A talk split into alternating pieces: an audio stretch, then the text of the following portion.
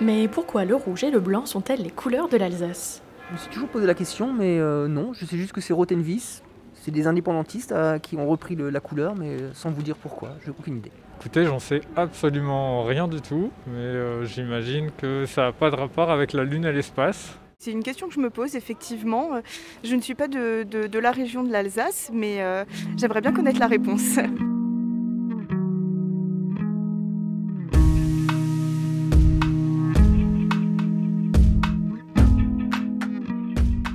m'appelle Georges Bischoff, je suis historien de profession, je suis spécialiste du Moyen Âge, je m'intéresse tout particulièrement à l'Alsace, à l'enfance de l'Alsace, c'est-à-dire la période euh, qui euh, s'achève à la Renaissance.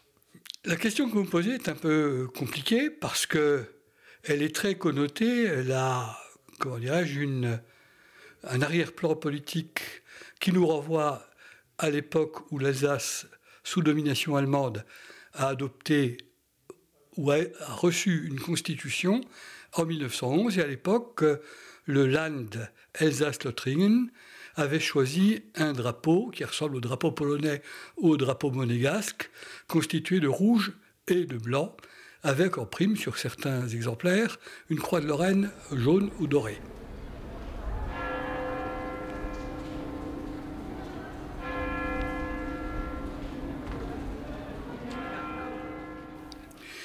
En réalité, le choix de ces couleurs dérive sans doute d'une tradition très ancienne, puisque la ville de Strasbourg avait par exemple un blason rouge et blanc, c'est-à-dire en langage héraldique euh, d'argent à la borde de gueule, c'est-à-dire euh, avec euh, une diagonale rouge sur un fond blanc. En fait, dans notre région, en Alsace, on constate que lorsque les blasons apparaissent euh, au XIIIe siècle essentiellement, le rouge est la couleur dominante, parce que le rouge, c'est la couleur de l'autorité, c'est la couleur euh, du pouvoir, et c'est la couleur qui a été adoptée pour le fond des armoiries, aussi bien par la basse Alsace que par la haute Alsace. Ces armoiries se ressemblent beaucoup. L'Alsace n'a jamais été une, et je crois qu'il faut le répéter avec force, elle ne l'a été que lorsqu'elle a été unifiée par le roi de France, sous forme de province, et euh, plus récemment, euh, à l'époque allemande, et dans cette petite régionalisation que nous avons connue à partir des années 70. Euh, on avait donc adopté le rouge comme couleur du pouvoir, au fond, avec une bande, une bande qui est une sorte de jeu de mots héraldique. En effet, bande, en allemand, ça se dit Straße, et le fait d'évoquer une ville qui s'appelle Strasbourg veut dire la ville qui a une bande. hein. Et donc, euh, l'évêque de Strasbourg, qui était euh, le seigneur de Strasbourg, avait adopté un fond rouge avec une bande blanche. Et la ville de Strasbourg, quand elle est devenue indépendante, a adopté les armoiries inverses, c'est-à-dire blanches avec une bande rouge.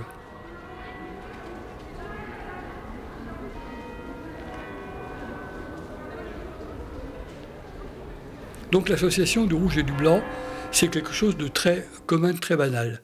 Mais je voudrais dire que la Haute-Alsace a un autre blason, également de fond rouge, mais avec une bande dorée, une bande jaune, et cette bande est accompagnée de petites couronnes. Et là aussi, ça raconte une histoire très ancienne, l'histoire selon laquelle l'Alsace ou la Haute-Alsace a été, il y a très très longtemps, un petit royaume bourguignon. C'est une légende. Mais cette légende a une certaine réalité par les symboles qu'elle a proposés et par le prestige qui s'y atta- s'y attache. C'est la raison pour laquelle je suis quand même un peu surpris de voir qu'on a adopté le rouge et le blanc pour toute l'Alsace, y compris jusqu'au logo actuel à base de bretzel, et qu'on a exclu la couleur or, qui est peut-être plus prestigieuse et qui est celle de la Haute-Alsace. Comme je suis orinois, je dirais qu'une fois de plus, les orinois sont les perdants. On aurait pu imaginer le jaune, le rouge et le blanc, ce qui a été une composition possible pendant très longtemps, ou bien les armoiries doubles, comme celles qui ont été en usage jusqu'à une date récente sur des documents officiels. Alors pourquoi ces armoiries doubles plutôt par exemple que le drapeau rouge et blanc? Le Rotunvis, le drapeau euh, du Land ou du Reichsland Elsass-Lothringen, a, après la, seconde, Guerre- la Première Guerre mondiale, été adopté comme symbole des autonomistes pour euh, faire la nique, si je puis dire, au drapeau tricolore. Et je crois que euh, peu à peu, au lieu d'être le vrai symbole de l'Alsace, il est devenu le symbole des autonomistes ou des régionalistes, c'est-à-dire une bannière de combat. Et c'est, je pense, la raison qui a incité à ne pas le reprendre, parce qu'après tout, euh, sa connotation n'était pas forcément très sympathique entre les deux guerres. Je rappellerai qu'une partie importante des autonomistes a passé euh, armes et bagages euh, à la main du côté des nazis.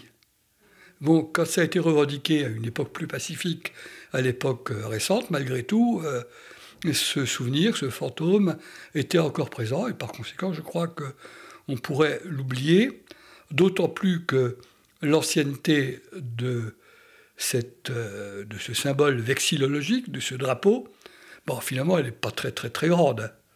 Donc, il vaut mieux se référer aux couleurs qui étaient en usage au Moyen Âge, à l'époque de la Renaissance, donc euh, aux fameux trois couleurs, euh, jaune, blanc et rouge.